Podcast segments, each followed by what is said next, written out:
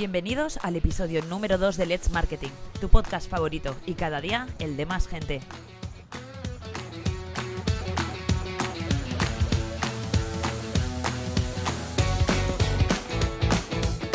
Espera, espera, espera, que creo que eso es de un anuncio y no queremos que nos reclamen derechos de autor, ¿no?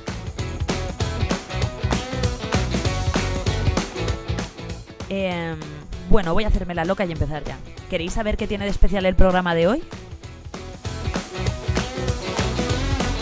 Comenzaremos con los chicos de 5 puntos de la maldita radio, los cuales nos hablarán un poco del el marketing orgánico y de qué trata. Continuaremos con estrategos de la mano de Dani Arias y nuestro CEO Rubén Olmeda. Finalizaremos con un café en ópera. Juan Pablo Urrutico Echea, Global Head of Business Development en Sodexo. No está mal, ¿no? Pues empezamos. Bueno, pues ahora vamos a dar paso a Adrián Pérez o Delx y Álvaro Pérez o Turk, que son los CEOs del programa de 5 puntos en la maldita radio. Pues nada, estamos aquí con la increíble Andrea. Vamos a charlar un poquito aquí de nuestro proyecto, así que nada. Yo soy Delx y Turk, a ver, di algo. Hola, ¿qué tal? ¿Cómo estáis? Bueno, yo básicamente decir que eso. eh, tenemos el programa de 5 puntos, aunque ahora mismo no estamos subiendo cosas en plan live como tal, pero estamos trabajando para pronto empezar a subir podcast e incluso, quién sabe, un salto ahí a la FM, pero bueno, eso no sé, todavía no se puede hablar mucho.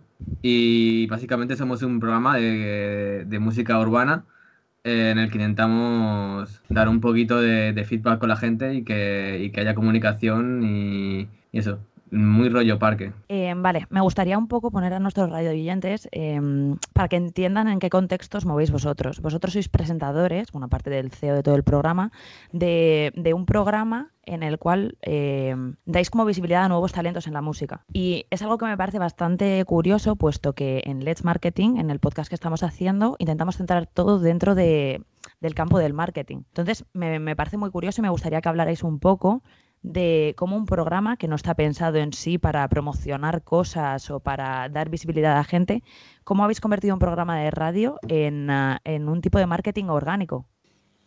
Vale, pues eh, muy sencillo, era simplemente cuando empezamos a hacer el programa de 5 puntos, era como que poníamos la música que nos daba la gana a nosotros, realmente. Poníamos eh, música que conocíamos hace mucho tiempo, cosas nuevas que salían, puro noventas, pero con el tiempo fuimos viendo que, que lo que nos molaba era que, que, la gente interactuara con nosotros y no había, no había mejor cosa que la gente nos enviara su propia música.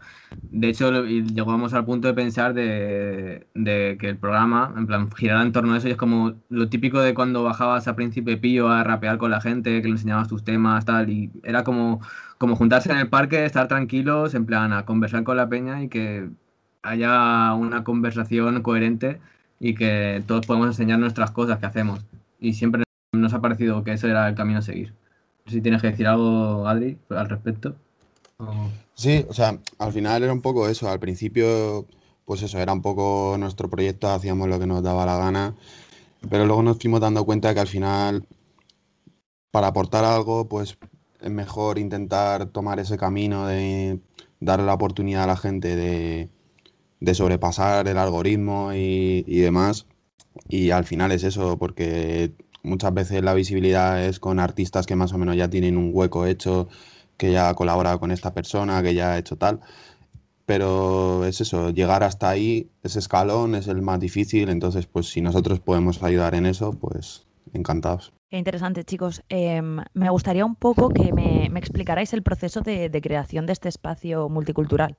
Que me habléis un poco de cómo nació, cómo empezó, porque dudo que empezaseis directamente en la maldita radio, ¿no? No, pues eh, esto surgió, eh, Five Things, que era como se llamaba al principio, eh, surgió de, la idea de, de, un amigo mío, de Julio, que, y, y bueno, y luego con otro chico que se llama Salgado, y empezamos a hacer un programa en la radio de nuestra facultad, que grabamos los podcasts, pero el tío que nos hacía, no decir una palabrota, pero no nos pasaba los podcasts luego grabados y como que fue todo como... Pff, el concepto estaba muy guay porque era sobre todo, era mucho más ligado a, a, ver información, en plan analizábamos discos enteros, un programa entero sobre Low End Theory, de, de, de A Tribe Called Quest y movidas así, como muy todo metiéndose en el knowledge del género. Y, luego a partir de Adri, pues que la maldita radio, que me lo ofreció él. Eh, me, parece, me parece bastante original el hecho en plan de que un programa que luego de, que sea un espacio en plan de que dé a conocer a nuevos artistas, empiece como de un punto, desde el punto de vista de fan, ¿sabes? Desde el punto de vista de soy tan fan de ese estilo de música que me pongo a analizar discos, me pongo a analizar nuevos movimientos de música que la gente por lo general no conoce o que solo son conocidos en otra parte del mundo y que de un punto de vista, por llamarlo de alguna manera, friki, nazca un proyecto muchísimo más grande. Sí, o sea, al final todo nació porque Álvaro ya tenía el proyecto hecho, entonces eh, mis amigos fueron los que crearon la maldita radio, entonces yo se lo ofrecí que si queríamos hacer un programa y demás, eh, y entonces al final él y yo hemos conseguido conjugarnos muy bien porque los dos tenemos esa idea de que nos encanta eh, analizar esas cosas, es decir, pues vamos a analizar un disco de, de Big Pan o de Kendrick Lamar o lo que sea. Y también el rollo de, decir, pues, joder, nosotros hemos estado siempre, hemos visto a gente en la calle, como, como al final el movimiento y toda la música también se crea así. Entonces, si podemos dar ese paso de, decir, venga, pues vamos a ayudar a la pena. Y además que él y yo nos conjugamos muy bien porque él siempre, o sea, a pesar de que a él le encanta también, pues yo me gusta más la música internacional, por así decirlo, y él está más metido en el rollo nacional y conoce más a la gente, sabe de qué, de con quién va este, con quién hace esto. Entonces, pues al final yo creo que eso ha sido lo más importante, el conjugarnos los dos en la misma idea y poder llevarla adelante. Me gustaría que me hablarais un poco de hasta qué punto el artista y el programa se retroalimenta. Es decir, porque vosotros dais visibilidad al artista, pero por otro lado, a lo mejor ese artista a la hora de compartir vuestro podcast os da visibilidad a vosotros a un público que ni siquiera conocíais. Sí, pues la verdad que mm, cosas muy sorprendentes como por ejemplo artistas de, de, Noruega de por ahí que a veces hemos puesto eh, y empezamos a descubrir porque como que al principio simplemente lo poníamos, a veces hacíamos una historia y lo mencionamos en la historia y ya está. Y luego, en plan, incluso pensamos, hicimos eh, secciones y unas secciones, en plan, era directamente, en plan, a, favor de, de, buscar una persona que no fuera tan reconocida, que nosotros pensáramos que no tenía ese reconocimiento y, y, darle ese punto. Y obviamente, en plan, hay... Eh, hay gente que no es tan conocida y pero hay otra gente que a lo mejor pues ya tiene en plan, nosotros no tenemos muchos seguidores tampoco, pero luego te sorprendes de la gente que te da, que te da en plan esa visibilidad también y mucha gente todos los días nos sigue gente en plan a partir de las historias de, las playlists que hacemos, de, ahora como no estamos haciendo programas pues no tanto, pero cuando hacíamos es que la verdad que siempre la gente te suele responder y dar muy, la verdad que da mucho juego. Em, algo que me llama también bastante la atención es el hecho de que yo considero que la, radio en sí es como, como un medio bastante romántico. Es decir, que mola muchísimo, pero visibilidad, mucha visibilidad no tiene. Por lo general, en la mayoría de programas de radio suelen, suelen ir casados con eh, sacar algún tipo de vídeo, subirlo a YouTube, etcétera. Entonces, dentro de vosotros el programa que hacéis, más ¿con qué más plataformas colaboráis o de qué manera os dais más visibilidad? O sea, sea otras redes sociales, sea otras plataformas. Bueno, pues no, o sea, nuestra idea era, o sea, lo que hacemos nosotros ahora mismo es básicamente, antes teníamos la radio, los podcasts se subían a Spotify, pero claro, Spotify tiene un problema y es que si no puede sacar dinero de ello, no quiere tenerlo ahí. Entonces, existen ahí problemillas de pones tanta música, no la pones, pues la pones entera, tal. Entonces al final es un rollo, pero bueno, eh, también lo teníamos en Evox, en... Joder, ¿cómo no me acuerdo cómo se llama la otra. Mixcloud. Y, y al final, eh, sobre todo en Spotify, las listas que hacemos, que, que es un poco eso, intentar dentro de nuestros gustos y dentro de nuestra idea, darle un producto a la gente y decirle, pues mira, a lo mejor conoces este tema de, quien sea, pero a lo mejor estos temas no los conoces o de este artista que hacía mucho que no lo, que no lo escuchabas. Y nuestra idea cuando, cuando podamos sería pues también hacer cosas en Twitch, porque al final es eso, la radio es muy bonito, pero también necesita visibilidad digital porque ahora mismo todo es digital. Entonces, eh, el camino sería un poco ese. Sí, bueno, yo pensaba exactamente, estuvimos más o menos planteando eso, el salto de Twitch hace un tiempo y de hecho yo ya lo venía diciendo de hace bastante tiempo que yo creo que las plataformas de streaming es algo que hay que tener en cuenta y se lo, se lo dije a toda la gente de la Maita Radio desde hace tiempo y ahora se está viendo, en plan, ahora Pedro la Droga haciendo streamings, eh, la Shiny haciendo streamings, en plan, la gente sabe que yo creo que de aquí a, un año la mayoría de artistas, en plan, van a tener su cuenta de Twitch que de vez en cuando harán directos y, eh, harán movidas, en plan de mirar el, boom de en plan de que sale ahí haciendo con Courtois, con, sale con Zetangana en su casa. Ahora mismo esa, esa es la panacea y la radio, obviamente, pues tiene ahí su huequito que yo que sé, en el corazón para todos, pero yo creo que hay que mirar un poco para adelante y en ese sentido yo creo que el vídeo y vernos las caras es importante. Em, hay un punto de vista que me parece muy interesante que es eh, ¿Nos dais cuenta de que cada vez que están saliendo nuevas aplicaciones o nuevas plataformas, todo es de contenido rápido? Como la comida rápida. O sea, sale TikTok, que es como la versión de historias de Instagram, pero eh, desarreglada en tu casa, grabándome simplemente con apoyando el móvil en la ventana. Sale Twitch y es mm, tú con tu pijama haciendo un directo de. ¿Sabes? Que, que no es algo que esté trabajado en sí, ni como anteriormente podía ser un Instagram o Facebook o incluso hasta un LinkedIn. Mira que te digo. O sea, me parece brutal que ahora todas las plataformas que se están dando cada día son eh, visualmente menos serias, o sea, menos trabajadas. Y cuanto menos trabajadas sea, o sea, incluso si te las trabajas, como que no queda del todo bien porque no es eh, suficientemente real. Sí, o sea, yo creo que sí que es verdad que o sea, es algo que está en la sociedad en sí mismo, o sea, cada vez la gente quiere cosas más rápidas, quieres encender la tele y poder poner Netflix o lo que sea, pero también es un rollo de, Sí que es verdad que es así, pero al mismo tiempo, contra más lo cuides, más vas a ganar, porque es que precisamente el, mejor ejemplo es Ibai, que es el que, el que más está, el que más intenta mover a la gente y demás, porque tú puedes tener a Ibai, que tiene 80.000 personas viéndole todos los días, y tienes a Paki Rin, que está ahí jugando Pokémon, y ¿cuántas personas puede tener? 2.000, las que sea. Paki Rin juega Pokémon en Twitch. así es. Así es. ¿Es real? Estos son datos y Soy súper fan. O sea, necesito, necesito ver eso. O sea, en cuanto acabe esta entrevista me voy a poner a ver Paquirin jugando a Pokémon. Desde luego. Y bueno, o sea, ¿qué es eso? Que al final es. Sí que es verdad que es ese rollo, pero contra más lo curras, contra más lo mueves, coges, lo haces en Twitch, pero también lo subes en. subes clips en Twitter, lo subes a YouTube. O sea, al final es eso, contra más te lo ocurres, más vas a sacar. Si solo vas allí y te sientas con tu pijama a jugar Pokémon, pues, hombre, vas a, vas a sacar rédito, pero no lo mismo. Vale, em, hablando un poco de lo que has dicho, eh, ¿hasta qué punto, porque claro, hasta qué punto que te lo trabajes es bueno y hasta qué punto pierde esencia si no es improvisado? Porque yo muchas veces he hecho entrevistas, entrevistas que han salido como, como si fuese yo hablando con Siri.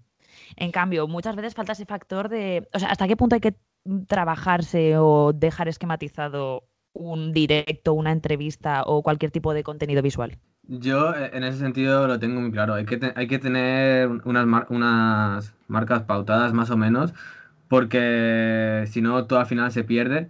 Pero tienes que estar, estar cómodo y, dejarte llevar, porque si, si te agobias, en plan, al final todo como que justamente no queda natural. Y parece, es lo mismo que decíamos, en plan, parece que, que lo Ibai es súper desarreglado, la mayoría de la gente que triunfa, pero en realidad tiene un trabajo detrás bastante, bastante gordo, tiene muy claro lo que va a hacer cada día, tiene gente que está trabajando eh, para editar los vídeos, tiene, hay, hay un montón, pero es esa cultura de justamente de, de lo desarreglado, esa cultura del meme, de lo del el, desinterés aparente, que, que lo que le hace tan atractivo, porque parece, ah, esto es todo súper, súper original y súper espontáneo, pero en realidad hay un trabajo detrás, aunque parezca que no, pero obviamente el carisma y la espontaneidad de la persona que, con la que estás trabajando es lo mismo cuando montas una entrevista. aunque, aunque hagas una entrevista súper chill, súper tranquila, tomándote unas cervezas, incluso ahí, pues como sea, y el tío es un soso, un tieso, eh, no haber, si no hay espontaneidad, el tío es un, no, no va a haber un, feeling, ¿sabes? Que va a llegar a la gente. Entonces, es importante que haya, que haya eso, en plan, buen rollo, pero que luego también, pues que tiene que haber un programa por detrás más o menos para no perderse. Eh, vale, eh, para acabar el programa, hay una sección que me gusta hacer, que es así como completamente completamente improvisada. Yo lo llamo eh, preguntas random que se me ocurren en el momento. ¿Vale? Entonces vamos a entrar con preguntas random que se me ocurren en el momento. Voy a lanzaros una a Álvaro y otra a Adrián, ¿vale? Em, en primer lugar, Álvaro, me gustaría saber a qué persona te, o, sea, odiarías, pero a la vez te encantaría entrevistar. Tiene que ser ambas, o sea, ambas partes, 50-50. Yo ahora mismo estoy, estoy full Ayuso. Desde que descubrí el Instagram de Ayuso y veis sus fotos ahí de jovencilla y en plan a eso, eh, Ayuso es el, point and click, en plan, eso es lo que, eso es lo que yo quiero. Es un 50-50, ¿no? Un, No sé si quiero o no quiero. Vale, me parece bien, es una buena respuesta. Eh, y por último, em, Adrián, me gustaría que me dijeses, imagínate que de repente te coge y te llama mm, eh, la cadena de televisión, ya no te digo en plan de streaming, la cadena de televisión que más random en plan que se te ocurra. Y te dicen, queremos que hagas un programa. Tienes 30 minutos para meter todo el contenido sin ningún filtro de lo que quieras. ¿De qué harías el programa? o sea, de, lo mismo que lo hacemos ahora, pero mucho mejor hecho. No, no, no, no, no. Tiene que ser algo completamente distinto. Ah. Juégatela, tío. Juégatela. Eh, no sé, o sea, a mí siempre me hubiera gustado hacer un rollo como lo de vergüenza ajena, pero bien hecho, ¿sabes? No la cutrez que hicieron en España de hacer lo mismo, sino es eso, como invitar a Peña, invitar, yo que sé, a Ayuso o a Rajoy y ponerle vídeos de hostias y ver cómo reacciona y, luego meterme con la Peña de Telecinco, ¿sabes? Pues. jolín, eh, jolín, que, que, extremista todo, pero, pero podría estar interesante. Me, gustaría en plan, ver como personas que se dedican a ser relativamente políticamente correctas cara al público, porque en teoría representan al, al ciudadano, eh, ver cómo actúan frente a un vídeo de hostias. O sea, eso sería bastante gracioso, la verdad. Pues, pues nada, chicos, deciros que ha sido un placer, me ha encantado teneros y ha sido todo súper ameno y me ha gustado un montón. Igualmente, Andrea, nos, vemos pronto. El placer ha sido nuestro. Pues nada, chicos, adiós. Un saludo.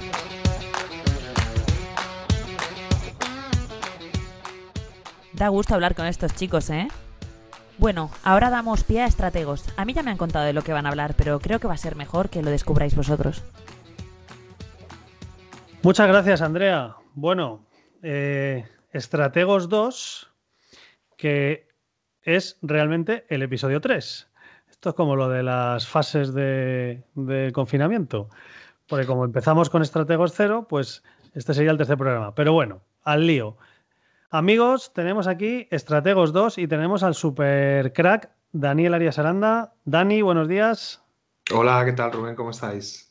Pues aquí fenomenal, porque poder contar contigo mm, no está pagado. Bueno, realmente es que no está pagado, pero, pero si, estuviera, si estuviera pagado, no estaría pagado. no siempre hay que pagar en dinero. A veces el ser humano dice, no solo de pan vive el hombre, ¿no? Una botellita de vino a tiempo. ¿eh? Es no, pero es un placer estar aquí, compartir este rato y, además, bueno, pues para mí la verdad es que es una, una, satisfacción enorme semana, por, semana tras semana, pues poder comentar aquellos aspectos, bueno, pues más cruciales o más interesantes de la dirección estratégica que como ya hemos comentado, se puede aplicar a la empresa, pero también te lo puedes aplicar a, ti mismo, ¿no? Como, como oyente de Let's Marketing. Así que, bueno, pues hoy me he traído un temilla que puede ser también, puede dar mucha, para mucha enjundia, que es, bueno, pues cómo pensamos y cómo tomamos las decisiones, ¿no? Tanto los seres humanos como las empresas. Entonces, bueno, pues vamos a dedicarle un ratillo, si te parece, a este tema, ¿vale? Vamos a por ello. me parece interesantísimo porque eh, tomamos decisiones, o sea, creo que cuando estudié neuromarketing, no sé si eran eh, cientos de miles al día, porque rascarte un ojo es una decisión. Entonces, eh, y, sufres, cada vez que tomas una decisión, consumes neuronas, o sea, tu cuerpo sufre, aunque no lo pensemos. Con lo cual, conviene saber muy bien cómo las tomamos y, y cómo pensamos, ¿no? Así que interesantísimo hoy, Dani. Dale, dale, dispara. Sí, sí, no, pues una decisión, por ejemplo, que es un, es un peñazo es cuando vas a un restaurante y te ponen la carta delante, ¿no? Y eh, no lo conocer mucho porque es un sitio que vas la primera vez y ves un montón de platos y te tienes que empezar, tienes que empezar a pensar en, en qué vas a pedir. Y es una decisión que, puede parecer muy, muy sencilla porque además tú te puedes basar en distintos, bueno, pues en distintas eh, suposiciones. Por ejemplo, qué me apetece comer versus qué debo comer, ¿no? Es decir, a lo mejor me apetece apretarme pues un codillo, pero a lo mejor te pesaste la semana anterior y viste que habías engordado 3 kilos, ¿no? Y a lo mejor te vendrían bien unas verduritas, ¿no? Eh, por otro lado, también está la variable precio, ¿no? Me pido algo que sea súper caro o algo que sea más barato, ¿no? Además, vosotros, los marketingianos, con esto del precio utilizáis unos trucos bastante, bastante eh, no sé cómo decirlo. Lamentables. bueno, bueno, especiales, digamos, para guiar al cliente hacia la toma de esa decisión, ¿no? Entonces hoy lo que vamos a ver es ese proceso genérico que nosotros hacemos todos los días, pero que no somos conscientes de lo que hacemos, ¿no? A ver, nuestro cerebro, como has mencionado antes, ciertamente está constantemente analizando información. Ese es el primer proceso en la toma de decisiones. En dirección estratégica le llamamos efectivamente el análisis estratégico, ¿no? Es decir, empezamos a analizar dos cosas fundamentalmente. Por un lado sería nuestro entorno, ¿no? ¿Qué está ocurriendo en, nuestro alrededor? Y por otro lado, nuestro yo propio, es decir, el análisis interno como personas, ¿no? Eh, cada individuo sabe perfectamente si tú vas por la noche en una calle y de repente ves sombras extrañas, hay dos cosas que tu cerebro está analizando. En el análisis externo estaría analizando, bueno, eh, eso puede ser una persona que venga, puede ser una persona, lo primero, puede venir con intenciones poco mm, agradables, por decirlo así de alguna manera, y eh, lo que puedo hacer, que sería la siguiente fase. Pero lo primero es qué está pasando y entonces empiezas a pensar, si tengo que salir corriendo, soy un tío que voy al gimnasio todos los días, que tengo capacidad de escapar rápidamente, que me puedo, conozco la zona, todo eso es la parte de análisis ¿no? que estamos haciendo. A continuación, pasaríamos a la segunda fase, que se llama la fase de formulación de estrategias. Es decir, aquí puedo hacer varias cosas. ¿no? Puedo o bien acercarme a esa persona o esa sombra a ver de qué va, ir, puedo darme media vuelta y, largarme, o tres, puedo intentar pasar desapercibido, entre otras muchas. Siempre es la siguiente fase, análisis, formulación, y la tercera, ¿cuál es?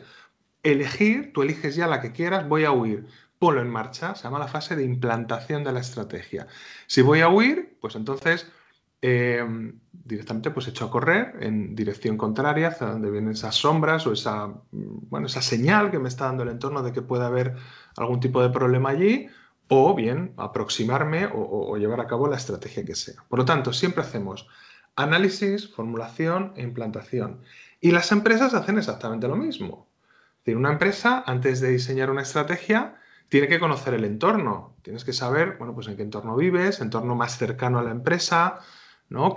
con, qué agentes te vas a relacionar, tus clientes, tus proveedores, el Estado, etcétera. Y el análisis, bueno, pues un poquito más, más externo, que es, bueno, pues en qué país vivo, qué sistema legal existe, qué condiciones económicas, ¿vale? Todo eso es la parte de análisis.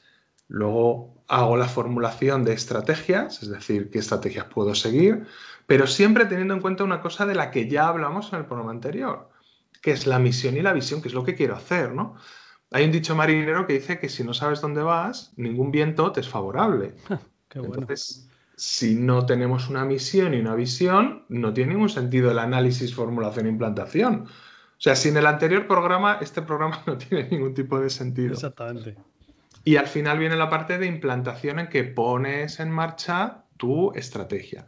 La parte de análisis y formulación, normalmente en las empresas la llevan a cabo muy poquitas personas, que suelen ser pues, los directivos, ¿no? Pues normalmente, pues bueno, el director general, junto con los directivos medios, eh, consejo de administración, si existe, sobre todo si es una gran empresa, si es una pequeña empresa, pues bueno, suele ser un, proceso que llevan a cabo muy poquitas personas, pero la parte de implantación sí que abarca a todos los trabajadores de la empresa, es decir, ya sabemos, bueno, pues que los seres humanos, cuando una empresa da un golpe de timón y quiere cambiar de estrategia, pues normalmente se enfrenta a la resistencia al cambio. Es decir, la gente no le suele gustar mucho cambiar, ¿no?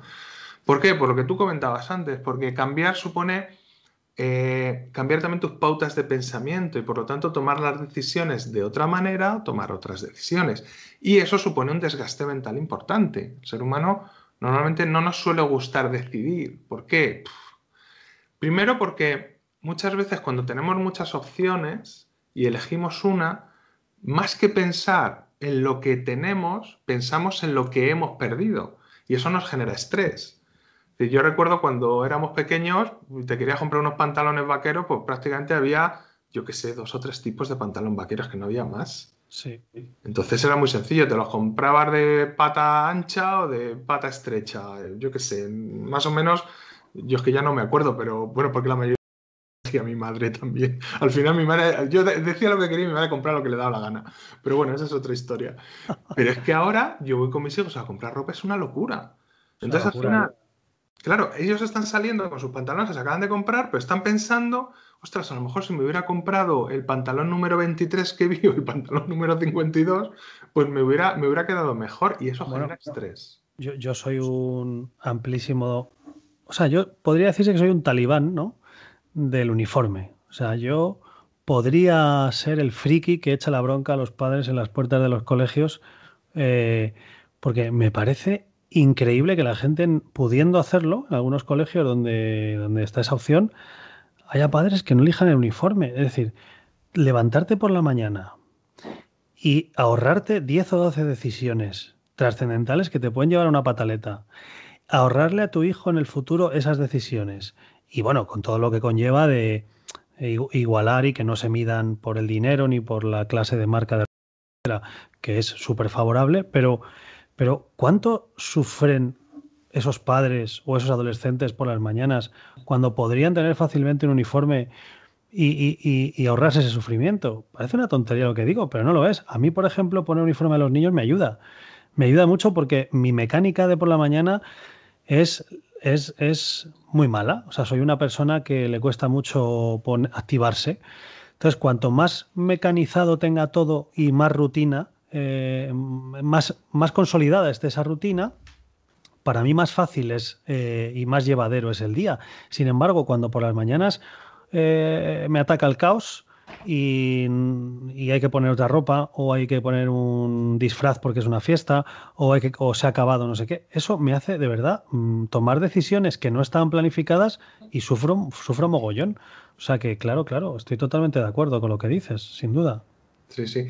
Somos seres al final de costumbre, buscamos rutinas, porque las rutinas ¿qué son? Las rutinas son simplemente mecanismos que utiliza nuestro cerebro para establecer eh, rutas dentro de nuestra mente que minimizan la cantidad de energía que nuestro cerebro utiliza, ¿no? Entonces eso nos da cierta tranquilidad y, bueno, minimiza nuestro estrés.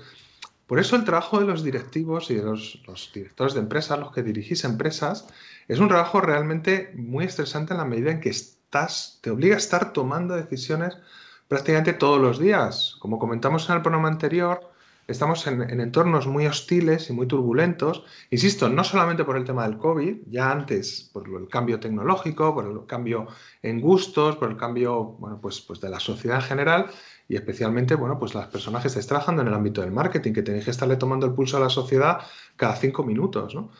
Entonces, eso produce un, desgaste importante. Muchas veces las personas no, es que los empresarios viven, yo odio cuando digo esa frase, no, es que los empresarios viven muy bien porque son...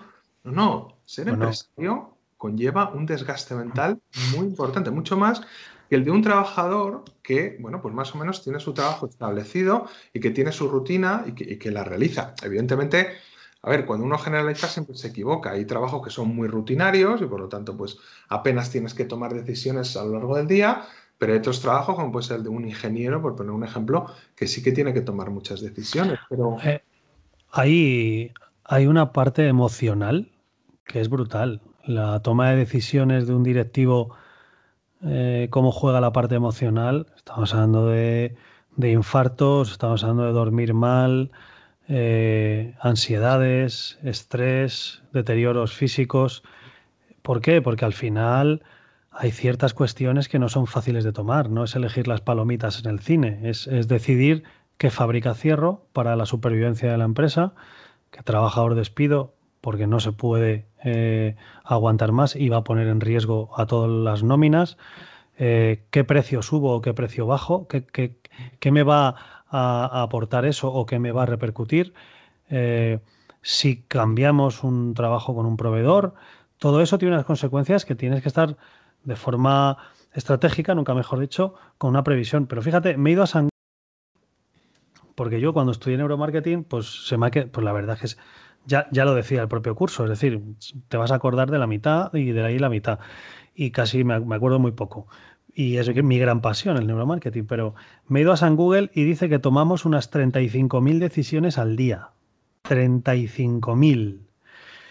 Y el 95, bueno, aquí dice el 99,7, pero yo creo haber estudiado en, estudios de la Universidad de Copenhague que era el, el 95% de las decisiones son inconscientes. Actúan diversas partes del cerebro. El caso del peligro que mencionábamos antes es la amígdala, por ejemplo. Eh, pero, es decir, de manera automática el 95% y del otro, eh, y del otro 5%, en la mayoría de los casos, hemos tomado la decisión, o sea, el cerebro lo ha analizado siete segundos antes de que se produzca. O sea, es muy bestia todo esto. Estamos hablando de datos muy bestias. ¿Cómo te lo llevas a la empresa? El Big Data. ¿Cuántos datos está generando cualquier empresa hoy en día del sector de las telecomunicaciones o de una empresa de contenidos? ¿Cuántos datos está generando al segundo? Eh, ¿Cómo está tomando decisiones en base a eso? Netflix o, Disney o HBO está cambiando su parrilla de programación en base a lo que un adulto de 40 años en tal ciudad está eligiendo o en, base a que 20.000 personas de un perfil similar están eligiendo esa película y entonces la posiciona la primera con un algoritmo? O sea, es muy bestia, ¿no? Muy bestia. Sí, sí, no, y además eso, fíjate, me recuerdo, eh, me recuerda a un, bueno, un libro que a mí me encanta, se llama El arte de pensar claramente, de Rolf Dobelli, que además lo tengo, lo tengo aquí delante de mí, lo utilizo muchísimo, esto es casi mi, bueno, mi Biblia, como quien dice, ¿no? Y bueno, hay un, tiene capítulos muy cortitos, pero la verdad es que está, está genial. Y hay un capítulo que afirma que tan mala es la falta de información como el exceso de información, ¿no? Es decir, em, por ejemplo, cuando tú estás buscando, ¿no? Todos cuando vamos a algún lugar, pues buscamos el mejor hotel, ¿no? El hotel que sea mejor en el sentido de que sea el más barato, a ver, que tenga un precio muy bueno, que esté en una buena localización.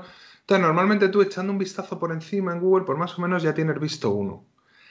Te puedes parar ahí y tomar la decisión de, de elegir ese hotel, pero también tienes otra opción, que es visitar los trillones de páginas adicionales que dan información sobre ese hotel. Y al final, normalmente acabas quedándote con el hotel que escogiste la primera vez. Después de sufrir. Después de sufrir. Yo además, eh, ahora que estoy dando clases online por la situación del, COVID, eh, el otro día hice un examen a los alumnos, lo hago oral, entonces les voy, los tengo delante, los, lo hago a través de Google Meet y les voy haciendo eh, preguntas tipo test, ellos van respondiendo, yo lo voy anotando y cuando han terminado de responder siempre les pregunto, ¿quieres cambiar alguna de las preguntas Mm, alguna de las respuestas que has dado a las preguntas, normalmente cuando cambian alguna la cagan. no suele fallar. O sea, normalmente lo primero es lo que realmente, lo que realmente es la, respuesta correcta.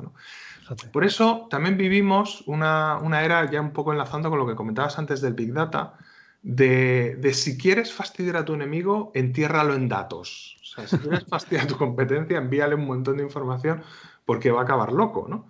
Y el Big Data precisamente lo, que hace es, es, bueno, lo que pasa es que claro, hace unas velocidades que la, tecnología tiene que no tiene nuestro cerebro, ¿no? Pero es buscar tendencias.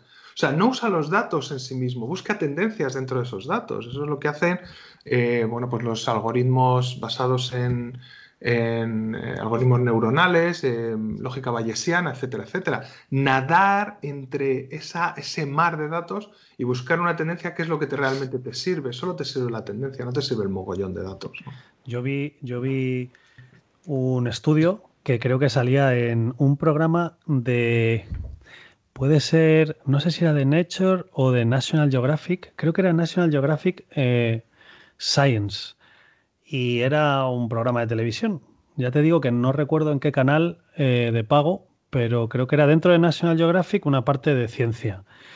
Y hacían un estudio poniéndole a la gente electrodos y midiendo la actividad neuronal a la hora de entrar a una sala que habían creado ficticia, habían recreado una sala de cine con su barra de Coca-Cola, tal, palomitas, dulces. Entonces a la gente le daban a elegir entre tres tipos de em, envases de palomitas. perdón, perdón, Dani, y perdón, audiencia, entre dos. Tenían el grande y el pequeño.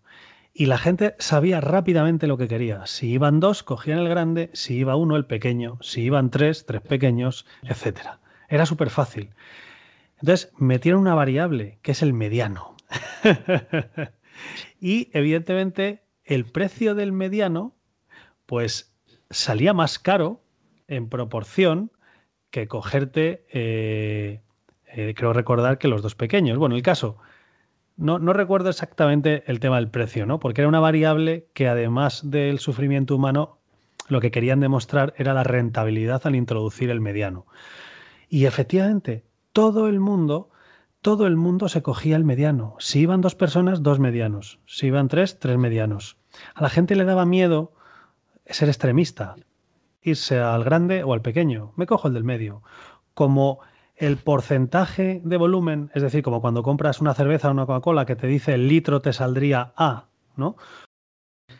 El, el, precio de la cantidad de palomitas que entra en el mediano era el más rentable para la, para la empresa. O sea, y fíjate, lo que querían demostrar a nivel comercial, introducir una variable intermedia aumenta tus beneficios pero por otro lado, a nivel neuronal, les dañaba muchísimo más. Les hacía, les salían unos picos de, fatiga, porque claro, ya no era directamente entro y cojo, ya era ¿y qué hago? ¿y por qué? ¿y cómo? ¿y el grande? Pero tendré hambre a mitad de película, pero a lo mejor luego me sobra y tiro el dinero. Pero si me cojo el pequeño y me queda más Coca-Cola, era horroroso. O sea, fíjate qué tontería y la importancia que tiene esto, ¿eh? Sí, por eso comentaba antes que los chicos de marketing sois bastante tenebrosos cuando estáis fijando precios, ¿no? Porque hacéis estas cosas tan raras, ¿no? Por ejemplo, el ejemplo que tú has, comentado un poco con precios, pues mm, podría ser, por ejemplo, si tú tienes el pequeño que vale un dólar y el mediano que vale, o el grande, perdón, el mediano que vale tres dólares, pues a lo mejor dices, bueno, pues eh, me quedo con el pequeño. ¿Por qué? Porque tengo que pagar dos dólares más para comprar el mediano. Si ahora te pongo el grande por un dólar más, o por un, te pongo cuatro, ya tú no comparas el pequeño y el mediano, ya comparas el grande con el mediano y piensas, por un dólar más, eso me compro el grande. Eso es, eso Ese es. el mismo truco, volviendo a Burger King, que hace con el tema de las hamburguesas. Te compras tu menú y ahora por un euro más, ay, pues por un euro más me pillo dos hamburguesillas más. Claro. Y en realidad eso es lo que, lo que está tirando de ti, está tirando de esa parte de tu cerebro que está diciendo, pero por favor, no puedes dejar de aprovechar este chollo. caes, compras. Y eso es lo que los chicos de marketing vosotros hacéis y lo hacéis muy bien, muy bien. Somos muy malos y lo hacemos muy bien. Exactamente, Oye, Dani, que se nos acaba el tiempo. ¿Cómo resumimos esto de cómo pensamos y cómo tomamos decisiones? ¿Qué podemos decir a la gente para que no sufra? Pues a ver, sobre todo lo, la primera cuestión fundamental es que no puedes tomar decisiones si no tienes suficiente información. Es, digamos, la primera, la primera moraleja. Pero no esperes a tener demasiada información para tomar la decisión. ¿Vale? Esto es como el que está escribiendo una tesis doctoral y nunca empieza a escribirla porque siempre dice, es que no he leído todavía demasiado. No, hay un punto en que ya has leído lo que tenías que tener. Con eso empieza a escribir. Porque eso lo que produce es la parálisis, ¿no? La parálisis por, miedo, ¿no? Entonces, la parálisis por miedo hay que evitarla, hay que tomar decisiones. Y luego sí quería finalizar con, un aspecto que, a veces no se tiene en cuenta, que es eh, esa especie de mm, capacidad de predicción que tenemos los seres humanos de tomar la decisión adecuada cuando tienes mucha experiencia, ¿vale? Entonces, de repente no sabes por qué, pero sabes que esa es la decisión que tienes que tomar. ¿Vale? Sí. Eso existe también, eso es, parte de la intuición, ¿no? Siempre se habla de la intuición femenina, también la intuición masculina, o sea, que íbamos a ser iguales para todo, ¿no? Y de repente no sabes por qué, pero sabes que eso es lo que tienes que hacer.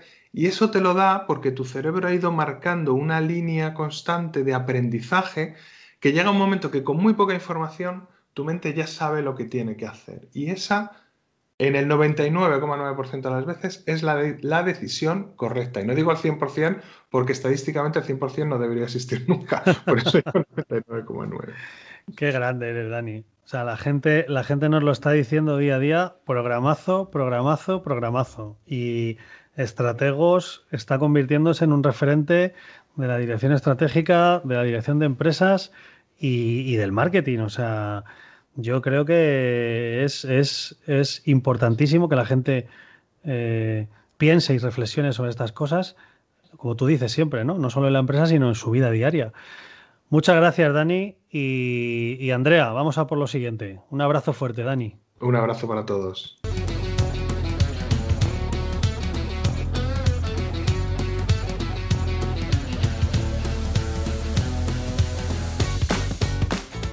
Muchas gracias chicos, qué ganas tengo de que llegue la semana que viene para volver a escucharos. Aunque bueno, bueno, ahora viene un café en ópera y yo diría que es un plato fuerte de la sección. ¿Qué nos cuenta Rubén? Bueno, pues muchas gracias Andrea y efectivamente tenemos aquí a Juan Pablo Rútico Echea, un español por el mundo, que, que no solamente es una persona amiga y no solamente es una persona inteligente, sino que tiene un currículum muy destacable. Global Head of Business Development en Sodexo, fue Head of Marketing en British Telecom y director comercial en Diageo. Bueno, en Sodexo es donde más ha desarrollado su carrera, pero, pero vamos, un currículum envidiable. Juan Pablo, muchísimas gracias por estar con nosotros. Gracias a ti, Rubén. Estupendo estar aquí con, contigo y entre amigos. ¿eh? Qué pena no estar físicamente en la ópera, pero pero bueno, nos conectamos. Pero, el café te lo debo, ¿eh? El café, aunque sea virtual ahora, yo luego lo apunto. Sí, sí, no, enseguida. Oye, mira, yo quería que, nuestra audiencia, que está siendo bastante creciente en, los últimos, eh, las últimas semanas, eh, disfrute de una opinión que en este caso, si bien los otros dos programas anteriores hemos tenido gente muy destacable a nivel casero, digamos, en España, tú eres una persona que viaja, entonces eres una persona que tiene la visión global de cómo está ocurriendo esta pandemia y qué consecuencias a nivel eh, comercial, relacional, digital está provocando. Y yo, que soy una persona que, me dedico al mundo digital, me pregunto, Jolín, eh, ¿estamos en España ahora poniéndonos al día o nos queda aún así mucho todavía? cómo lo ves tú? Bueno, hombre, a, nivel general, eh, eh, gracias pues, de nuevo por estar aquí. dos cosas. Es verdad que llevo en Sodexo unos 17 años y fuera de España, digamos, en puestos fuera de España, pues ya casi más de 8. Por tanto, aunque ahora he vuelto a vivir a España desde hace dos, mi base de operaciones es aquí o mi casa, pero no estoy al día de lo último que puede pasar en España. Entonces pido por anticipado, digamos, compresión, porque a lo mejor digo cosas que no son muy exactas, ¿no? Pero bueno, visto, a nivel general, yo creo que lo que estamos todos de acuerdo, eh, o casi todos, es que esta pandemia, bueno, primero, que no se la esperaba nadie con esta profundidad, y segundo, que pasará, o sea, no sé si serán seis meses, nueve o doce, pero esto pasará. Por tanto, también eh, tenemos que intentar ver más allá, ¿no? Y, segundo, eh, que, no está afectando, digamos, a todo el mundo por igual. Es decir, vamos a ver lo, lo, que, lo que veo yo, lo que vemos ya Asia o China en concreto, bueno, en Japón, o sea, ya, han pasado la pandemia, es decir, la tuvieron, la han controlado por muchas razones y de alguna manera no se han olvidado, pero la economía está creciendo a lo bestia, ¿no? Y el, segundo punto es que, ¿de qué ha servido esta pandemia o de qué está sirviendo? Hombre, para acelerar esa digitalización, ¿no? En todos los lugares. En esto sí que estamos todos de acuerdo. O sea, eh, a fuerza o voluntariamente nos están obligando a todos a aprender pues, a trabajar remotamente, a utilizar más herramientas digitales, lo que estás haciendo tú de grabar esto para luego emitir por un podcast.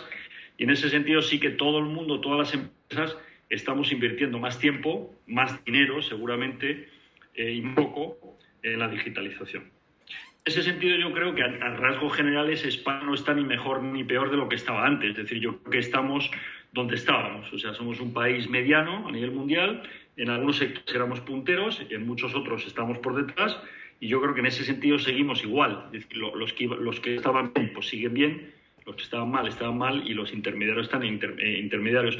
No hay grandes ganadores tampoco en España, eh, desafortunadamente, de esta crisis, porque, quiero decir, Zoom, que hemos hablado antes, otras empresas que hace dos años no existían, los grandes ganadores son empresas de tecnología y, de logística, ¿eh? Amazon, o si quieres que es una intermediaria.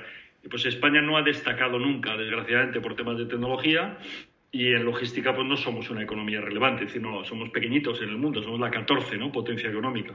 Por lo cual, la pandemia para nosotros en ese sentido no, no nos ha ayudado en nada. ¿eh? Al contrario, nos ha perjudicado, pues somos un país de servicios, ¿no? y servicios sobre todo hostelería, turismo, transporte, etcétera, que son los, los sectores más, más perjudicados por la pandemia. Sí, porque además tú eres una persona que estás acostumbrada a evaluar el, el negocio a nivel servicio, en tu caso en el B2B, y, cómo, cómo, o sea, cómo afecta toda esta eh, digitalización y esta necesidad de mantener el contacto de otra manera. Ya no hay tanta reunión física, ya no hay tanta convención, ya no hay tanto congreso físico, ya no hay tanta, eh, tanto café, aunque sí que es verdad que en otros países, sobre todo los europeos, no son tan dados a la comida de empresa como todavía tenemos aquí.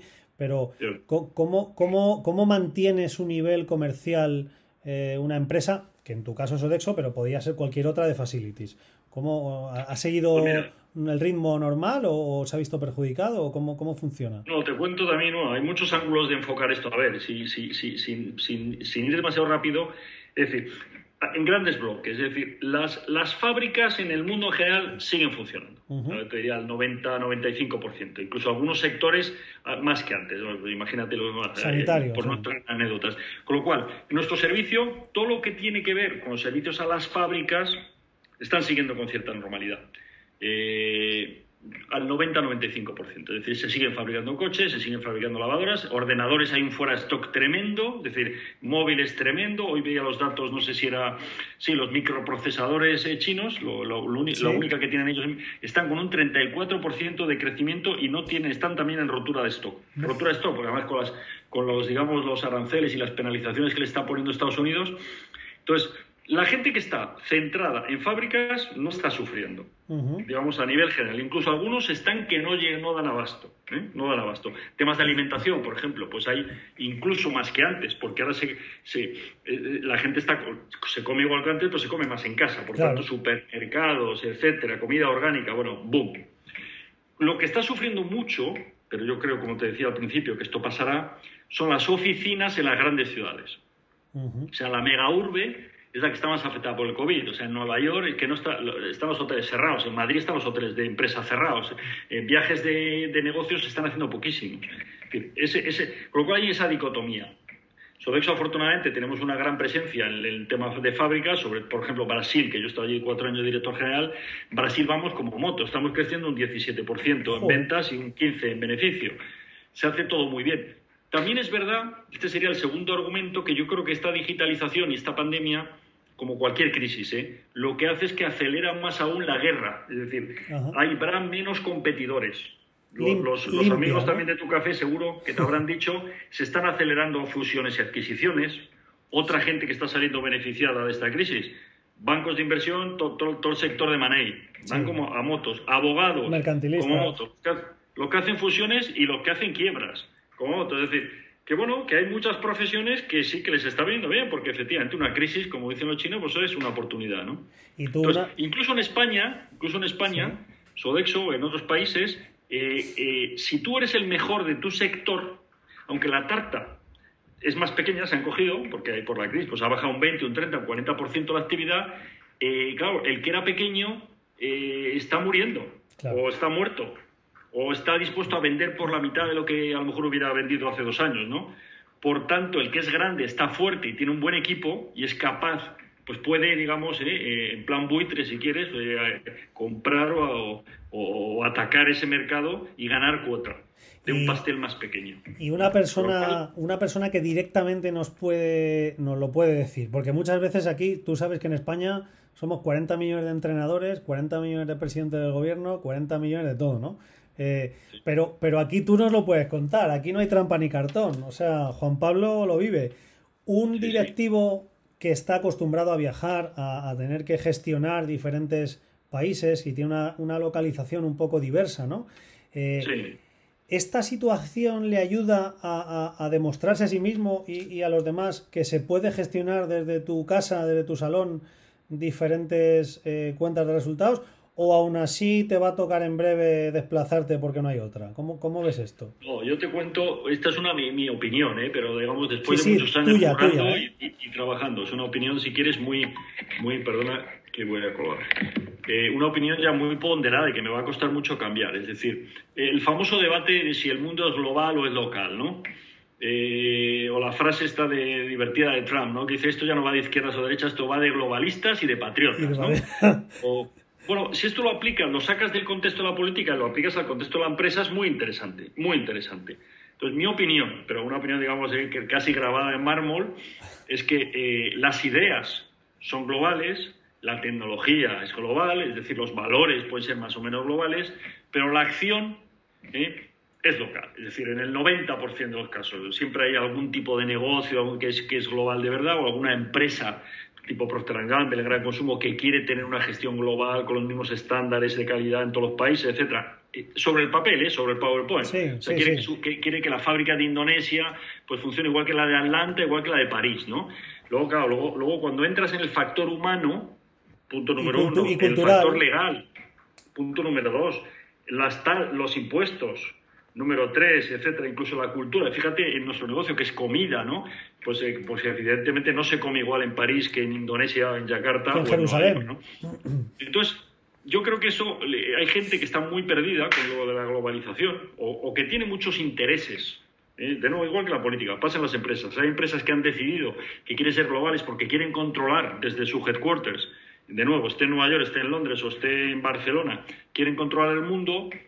O las empresas que yo creo son las más inteligentes que dicen, no, yo puedo, todo lo que se puede globalizar, que básicamente es la tecnología, lo voy a hacer, procesos, pero el factor humano lo quiero mantener muy cerca de donde ocurren las cosas.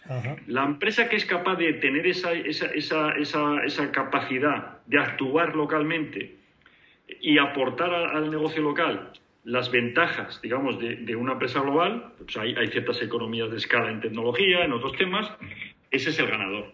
Porque el mundo se está polarizando mucho, Rubén. Yo lo que, lo que sí veo, y aquí tengo que soltar mi libro, si, si me lo permites. Para eso estás. Lo que sí veo en estos dos meses, digamos, de, nueva ola del COVID, en España se hablan de muchas cosas, no hablamos lo suficiente de Asia. Es decir, afortunadamente sí hablamos de Estados Unidos. Yo creo que, que, sí somos conscientes de que la primera potencia económica mundial es muy importante, que si no estás en Estados Unidos, pues es difícil ser un, un jugador global. Pero lo que no somos conscientes es de lo rápido que está yendo el crecimiento económico en general en Asia. Y esto, esto hila con lo que decías tú de la digitalización. por muchas razones, y si quieres ahora me preguntas, ¿eh? Asia, eh, China sobre todo, pero no solo, ¿eh? ¿eh? India por otras razones, están apostando o, están yendo de cabeza a la digitalización. En el caso de India es porque es que han saltado directamente, ellos no tienen infraestructuras, no tienen, etcétera, y han ido directamente a una tecnología digital. China, porque sí tiene un plan estratégico desde hace ya treinta y tantos años, marcado muy claramente, lo cumplen a rajatabla con el régimen que tienen. Entonces, están años luz de Europa, no ya de España. Sí, sí, sí. O sea, Europa. En Europa, buenas y malas noticias. Las buenas es que son conscientes los europeos, y no, te hablo de nuevo de, España, porque aquí estamos en otra, ¿no? Aquí estamos que en, la, en las pequeñeces. Pero en Europa sí que tanto Francia como Alemania son conscientes de que o espabilamos o al final vamos a ser colonias digitales. Es decir, todas las grandes empresas de tecnología son o americanas o chinas. Es que no hay. tú y yo nos ha costado conectarnos hoy, todo lo que hemos mencionado es americano y las alternativas son chinas. Es que no, hay, no hay ni una europea, ni una. Entonces, eh, eso a medio plazo es muy preocupante. Y, la, y la segunda, que es la que también nos debe preocupar como españoles, es que aquí hay muy poquita, o sea, el nivel educativo nuestro, quitando las élites, eh, pues la gente está, está muy coja, porque antes de que ser digital es que hay que hablar inglés, por ejemplo. O sea, en, el mundo el idioma de todo el planeta es el inglés. O sea, aquí estamos con que si el catalán, el castellano, el valenciano, ahí estamos en otras cosas, ¿no? Yo, yo tenía un amigo, bueno, no es un amigo, es mi mejor amigo, es el padre, el padrino de mi hijo. Eh, no, voy a decir su nombre, pobrecito mío, pero, pero le, dio por enseñar eh, chino a las, a las niñas, ¿no? Y, les puso una, tutora, digamos, de chino durante varios años.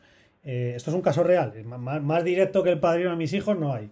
Y, yo le decía, pero bueno, si es que al final, cuando tus hijas sepan chino y vayan a hablar con el chino de China, eh, el nivel va a ser seguramente tan bajo que van a acabar hablando en inglés, porque el chino de China vas a ver un inglés perfecto y tus hijas también. Entonces, todo ese tiempo dedicado al chino se va a perder porque al final van a acabar hablando en inglés. Entonces, e, es así, o sea, ¿no? Pues, me, parece una, me parece una cosa obvia. O pues Además, chino, chino, haciendo un pequeño paréntesis para la, la gente que yo conozco que habla muchos idiomas, de verdad, de verdad, para alguien aprender chino bien son cuatro años full time cuatro años full time para hablar y escribir, con lo cual si no tienes ese tiempo y, hay que estar allí, eh, no, no, no, empieces porque al final pierdes el tiempo. Claro, y nosotros además, fíjate, eh, Let's Marketing, eh, la empresa nuestra, antes de darle yo el giro hacia el mundo de marketing digital, al principio se dedicaban al Big Data. Vinieron a España en un momento en el que todavía no se conocía mucho el Big Data, estamos hablando del año 2005 2006, y tenían un partner, Fractal, no sé si te suena, que era indio. Y, entonces, ¿qué ocurría? Iban, iban con Let's Marketing a dar servicio de, de Big Data, ¿no? Predicciones, analítica, y hacían una reunión a las 11 de la mañana, te pongo por ejemplo la FNAC, que fue un caso real, eh, al salir de la reunión enviaban los datos a la India y a las 11 de la mañana del día siguiente tenían todo el informe, todo, todo, el proyecto prácticamente ya eh, eh, en boceto. Claro, aquí alucinaban. Claro, allí estaban en otro nivel. Trabajaban para Citigroup, para Mastercard, hacían análisis bestiales que aquí en Europa hemos llegado quizá seis años, siete años tarde y claro, allí siguen desarrollándose. Entonces, claro, cuando ahora dicen, no, la digitalización, la digitalización es que podamos estar hablando por Skype. Hombre, no. Eh, es otra cosa, ¿no? Eh, hay gente que lleva trabajando en esto eh, siglos y estamos hablando de análisis predictivos, de análisis en tiempo real de consumos. Yo tengo, teníamos un cliente, no puedo mencionarlo porque no tengo su autorización, pero es un cliente que se dedica al I. Ellos tienen una especie de, de think de ingenieros y están produciendo, produciendo, produciendo. Y me dice, de las 10 de 10 cosas que producimos, vendemos una. Las otras 9 se quedan ahí, es en el, duermen el sueño de los justos. La que vendemos la vendemos bien, eso sí, porque nos da para comer. Y una de ellas, una de las que tenían era una aplicación para restaurantes, para el canal Oreca, que te decía en tiempo real cómo afectaba en una mesa de un restaurante que ya estaba siendo analizado la diferencia de meter una mujer en la mesa o meter un hombre. Y es que, y lo vi, lo vi yo en el momento, y era un restaurante, venga, te lo voy a decir, de la cadena lateral. Eh, metían la variable de una mujer en la mesa y aumentaba el consumo de vino. Tú fíjate. Entonces ellos podían hacer una, una, una, un control del stock en función de quién tenía las reservas de las mesas para los días siguientes y un análisis de año a año de quién, pues en Semana Santa, el puente de mayo, y entonces así saber si le iba a subir el consumo de vino, el consumo de patatas bravas, el consumo de pescado, y si le bajaba la cerveza. O sea, eh, esto está ahí y, lleva años. Sí, sí, es tremendo, es tremendo. No, ahora que hablas de la comida, que es un área que conocemos, que conocemos bien en Sodexo, obviamente es el 70% de nuestro, de nuestro negocio, ¿no? Es, es, espectacular lo que están haciendo y de nuevo, ¿eh? en, este, en este tema están corriendo mucho. Bueno, aquí sí hay alguna empresa europea, americanas y sobre todo chinas, ¿no? El tema de la comida a domicilio, ¿no? Tanto para empresas como particulares, el food delivery, ¿no? Esto, bueno, aquí en España, como siempre, eh, somos un país de gente muy inteligente y con mucha iniciativa y mucha creatividad, ¿no? Aquí se creó la linterna roja hace muchos años. Yo creo que. Y oye, pero ¿qué pasa? Como siempre también los españoles, que en cuanto a el pelotazo y tal, oye, se la vendo a alguien y, la, vendimos, ¿no? No sé si al final fue Uber Eats o a Eat Out o alguna de estas, ¿no? Eh, es tremendo eh, lo, que, lo que hay aquí, tremendo, tremendo. Eh, y cuando vas a ir en India, ¿no? Estuve la última vez en Bombay, la de agregadores que con tecnología lo que hacen es poner en contacto a todos los posibles restaurantes, tiendecitas, talleres de, la, de la, ciudad, con la gente que necesita eh, un plato, lo que sea, y luego allí, bueno, en India en concreto el tema de quién te lo lleva es, fácil, porque allí hay millones y millones de gente, ¿no? Con el rickshaw, con la bici, con lo que sea, que te hacen el delivery, ¿no? Es, es, impresionante, pero efectivamente que tienes en tu, en, tu, en tu teléfono móvil, que hoy en día ya es la herramienta, digamos, donde se concentran todas las aplicaciones, tienes una inteligencia y una información brutal, brutal de lo que está pasando. Sí, sí. Y además, fíjate que eh, ha habido casos en España que, son más inteligentes o bueno, tienen más capacidad de, desarrollo de negocio que hoy, hoy he estado comiendo yo en un restaurante que pertenece a un grupo y, uno, de uno de esos restaurantes del grupo tiene un, filete muy conocido, tiene un nombre muy conocido, ¿no?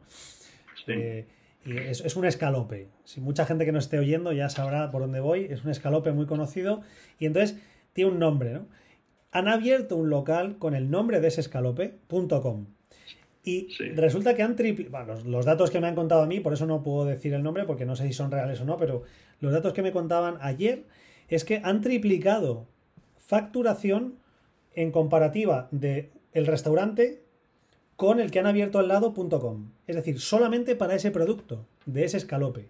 Han triplicado facturación. O sea, tú imagínate. Pues, O sea, es una, es una cosa bestial. Es decir, estoy seguro, vamos, estoy seguro, no. mm, Pongo el brazo a que jamás se les hubiera ocurrido eso si no hubiera habido esta pandemia. Hubieran seguido, como es de lógica, con la rentabilidad de sus negocios y sus establecimientos físicos. Pero esto Sí. les ha obligado a pensar, ¿no? Les ha obligado a pensar. Y Pero lo, lo curioso, para mí, no es que pienses, eso ya es la leche, ¿no? Piensas y haces algo. Lo curioso es que había, había demanda, joder, estaba ahí. O sea, se querían llevar a sus casas el producto que se estaban comiendo en ese sitio, porque mucha gente iba a ese sitio a comer eso. Y ahora ha descubierto que lo puedes hacer en el salón de tu casa. ¿no? Sí, Entonces, sí, sí, sí. es, es- alucinante, ¿no? O sea, Sí. dentro de un drama como es esta pandemia, que es una barbaridad, pues te, te surgen esta serie de cosas. Oye, y, y una cosa, Juan Pablo, eh, ¿cómo se llega tan alto en una empresa? Porque, porque a dedo no se llega, o sea, eso aquí hay... No, de- no, no, que yo sepa, vamos, algo que seas el hijo del dueño o alguna cosa, ¿no? No, bueno, tanto, no, bueno, en mi caso yo creo que ha sido, bueno, yo dos, dos cosas, yo creo, por un lado, yo sí dediqué mucho tiempo a formación, no, no porque lo tuviera planificado, sino porque la vida me vino así, o sea, yo hice dos carreras, hice un doctorado, eh, luego hice el IESE. Las empresas multinacionales en general, por sobre todo las alemanas, pero no solo las americanas, valoran mucho que seas doctor, o sea, para ellos es como la bomba, más incluso que el, que el máster, yo hice el IES. Entonces, hombre, pude, pude escoger, ¿no? Cuando empecé en el mundo laboral, aunque empecé un poquito más tarde, porque había dedicado, si quieres, más tiempo a la formación, y además me había metido en temas políticos, que tú conoces, Rubén, ya te conté algunas batallas en la época de Pamplona en la universidad. Afortunadamente lo hiciste, afortunadamente, eres un, es un hombre de, Sí. un hombre de bien. Oh, bueno, la verdad, la verdad es que eh, yo creo que si, que si te puedes permitir estudiar, eh, sí, sí sería un consejo que yo daría a todo el mundo. Es decir, eso es algo que te queda para siempre, no ocupa espacio, o sea, todo lo que te has metido en tu cabeza, eh, eso, eso vale mucho. Algo te pero deja. no, ya- no plan económico solo, eh, que también, sino es que es, es un valor que tienes tuyo y que nadie te puede quitar, además. O sea, esto, ¿sabes? Aunque estés en la cárcel, esto Sí. lo tienes contigo, no, no te lo puede quitar nadie, ¿no? Sí. Con lo cual eso yo, yo sí lo recomendaría. Por cierto, es algo que se ve mucho en Asia también, ¿eh? Ah, ¿sí? O sea, la gente, la gente mata casi literalmente los padres porque los hijos tengan una educación muy buena. A veces es hasta demasiado competitivo. O sea, En Corea, ¿no? Corea. Las, las Tiger Mom, ¿no? Las madres tig- tigresas en Corea, en Japón, en China. Es brutal. En China también. En Singapur. Sí, brutal. O sea, todos esos, todos esos países que curiosamente, si te fijas, son los que más crecen, donde menos contagiados hay de COVID, Sí. donde menos muertos hay de COVID, donde va todo más rápido, donde más idiomas habla la gente, etcétera, etcétera. Es por algo. claro, ahí entonces, la formación es súper importante. Yo creo que es el, el primer, el primer factor, porque además, si no lo haces cuando tienes 20 años, hombre, siempre puedes, ¿no? Pero luego la vida, la vida se va complicando, por muchas razones. Entonces es muy difícil, salvo que pares. Hombre, hay gente que a lo mejor a los 40 para y te vas dos años a hacer a Wharton, o te vas a... Fenomenal, ¿no? Eso es lo primero. Lo segundo, en mi caso, eh, bueno, tampoco yo diría que es una carrera tan rápida, porque yo he cambiado. Yo, yo he dedicado un tercio más o menos de mi vida al, al gran consumo y a temas de marketing. Luego estuve en telecomunicaciones, que sí me parece una experiencia apasionante. Y además, España en telecomunicaciones, como proveedor de, de tele- telecomunicaciones, sí somos líderes en Europa. Telefónica lo hizo bien, ¿eh? An- antes de la época Villalonga, ya con Villalonga o sea, salimos al mundo, entre comillas, ¿no? Brasil, América Latina, Inglaterra, o sea, ahí se aprende mucho. Y luego Sodexo, fíjate, yo acabé en Sodexo de casualidad, hace 17 años, pero sí es una empresa que, como todo lo que es servicios, dependes de la gente. Entonces, si tú eres capaz de hacer un buen equipo, no hay límite, porque los servicios B2B, o sea, como hablamos al principio de la conversación, es decir, comida, pues eh, todo el mundo come todos los días. O sea, los ricos a lo mejor cinco veces, los fuertes, pero todo el mundo, Sí, sí. estamos hablando de casi 8 billones de personas, Sí, pues comen todos los días, 365 días al año esa en todos los lugares del planeta, ¿no? Entonces, es un sector, el de los servicios, de mucho volumen, muy poquito margen, obviamente, pero muy interesante. Entonces, bueno, yo ahí sí, cuando ya entré en Sodexo, decidí no moverme, yo era un hombre muy inquieto, y bueno, eh, me tuve suerte, salí de España, ese sería quizá el segundo consejo, o sea, buena formación, hacer algo que te guste, ¿eh? porque si no te gusta es difícil poner pasión, y si no pones pasión es difícil destacar, Necesito destacar, sí. rodearte de gente mejor que tú, esto, no sé, a mí me sale fácil, es decir, yo creo que cuanto mejor gente pones a tu alrededor, mejor para ti. Esto en España está mal visto, ¿eh? Esto en España está mal visto. Está mal visto porque, porque por, por, sí, podríamos entrar el por qué, sería otro debate, ¿eh? además yo creo que tiene que ver hasta con la religión y tal. Pero sí hay gente como que tiene miedo a que si meto gente muy buena me van a hacer sombra. Eso es. O, o van a ser muy modernos, o van a hablar de cosas que rompen las ideas de mi, de la- las que me han educado a mí. Oye, porque este indio, este, este es maometano, o este es islámico, o este yo qué sé, no, aquí somos un... Es que este es del Barça, joder, entonces parece que en Madrid ya no Exactamente, entras. exactamente. O, o es del, o es del- somos muy de la, de la camarilla, ¿no? Sí. Esto es un problema que tenemos. Es un ¿eh? problema. Esto es un problema, porque el talento es diverso, Mm. es diverso. Esto, Y es esto que- también cuando viajas por ahí lo ves. Y si tú hubieras nacido a lo mejor en, en- en otro país, pues joder, a, lo, a lo mejor serías budista, o sea, te quiero decir, o... Claro, claro, eh, no, efectivamente. No, yo esto creo que sí tenemos que aprender mucho de los americanos, ¿eh?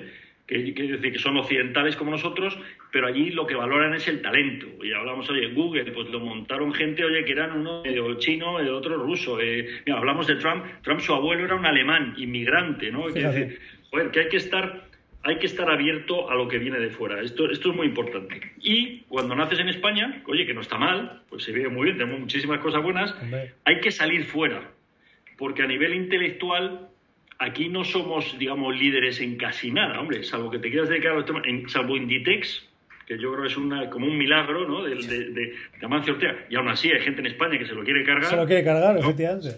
Sa- salvo Inditex, que además tiene un mérito brutal porque viene de la nada, o sea, nos- es el único tema en el que somos la mejor empresa del planeta, sin ninguna duda.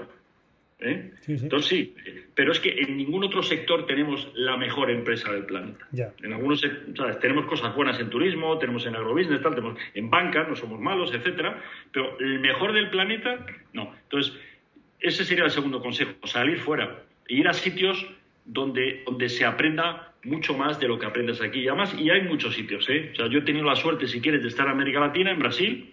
No es que sea un país tremendamente sofisticado a nivel, digamos, de, de conocimiento, pero es un país joven, con hambre de crecer, con 210 millones de habitantes, donde pasan muchas cosas y pasan muy rápido, ¿no? Y que mira, Brasil mira a Estados Unidos y mira a Asia.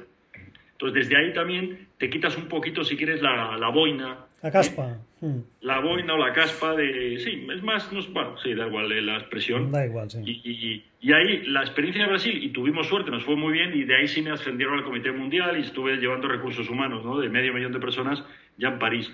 Pero sí, hay que salir fuera. Y además, y, y- y siempre es una experiencia que siempre te va bien. Pagas un precio personal, sobre todo si te vas con familia, Claro.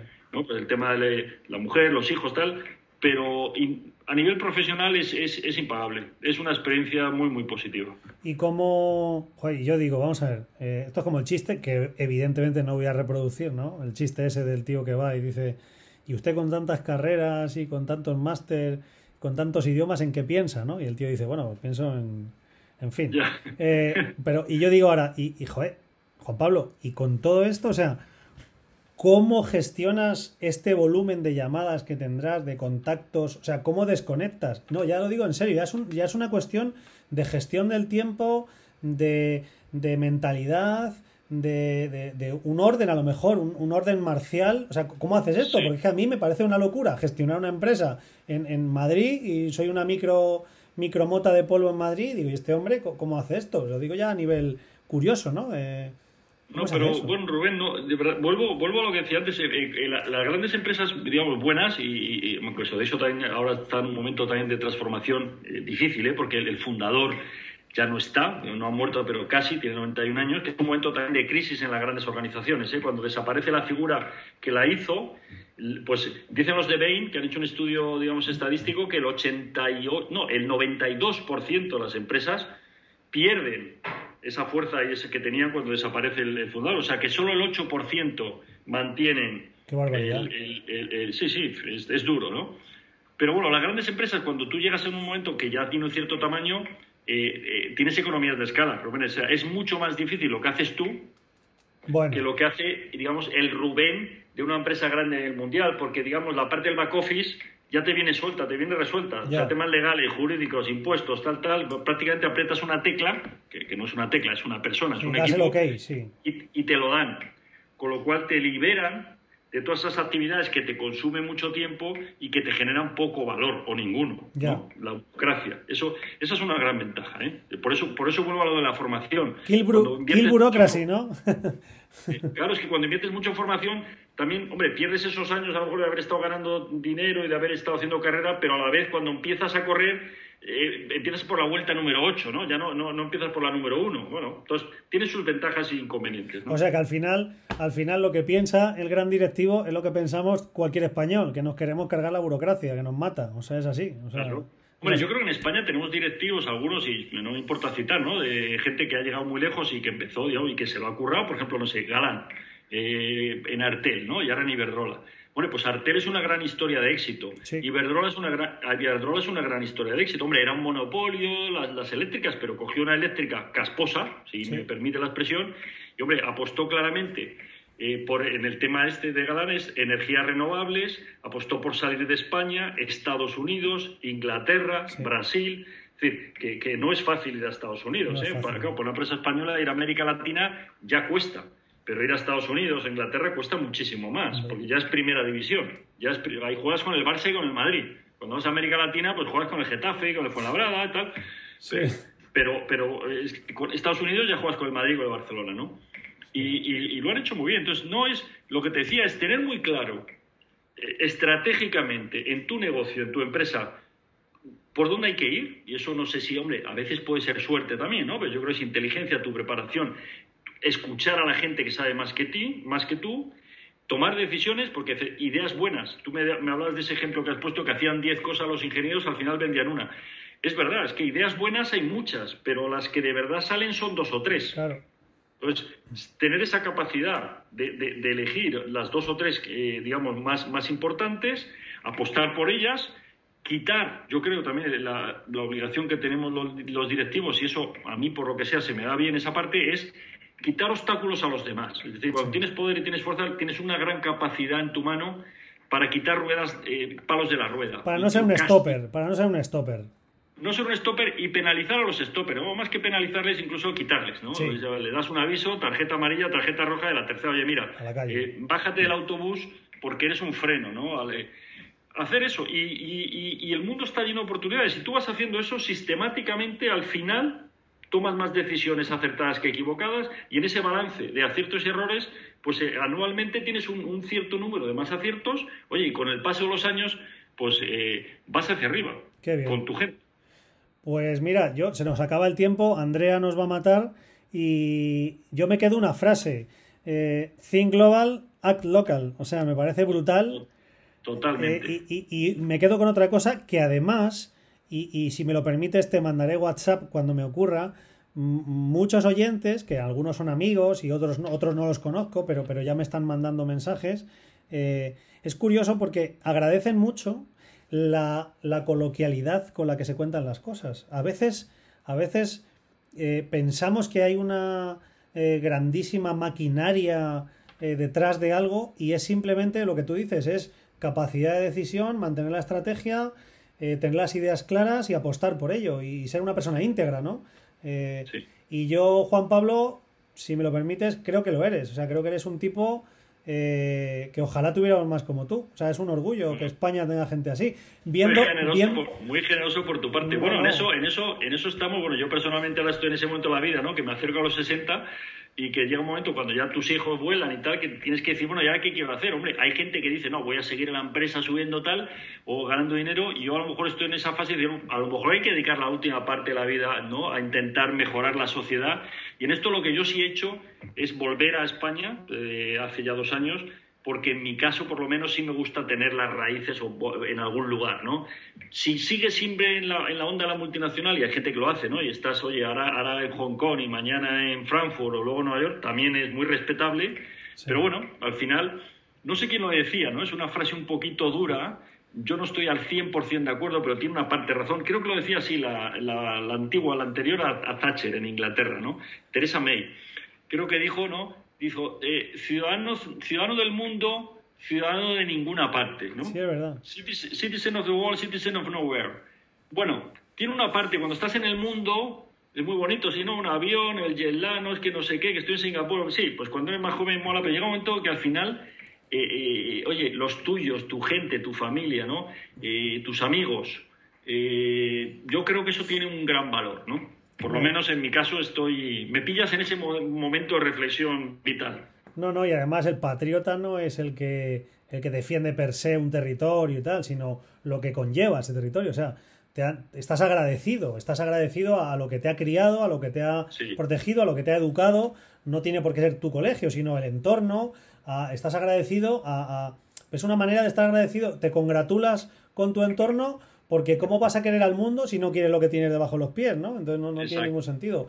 Juan Pablo, yo me estaría horas. Te dejo, te dejo ya, no, te doy las gracias. Te dejo otra frase si quieres, otra, además de lo de la, la, otra si quieres más con la boina de España. Yo creo que en España, cuando vas por ahí por el mundo, te das cuenta que es uno de los mejores, si no el mejor país del mundo para vivir en cuanto a calidad de vida, al clima, la comida, la gente, etcétera.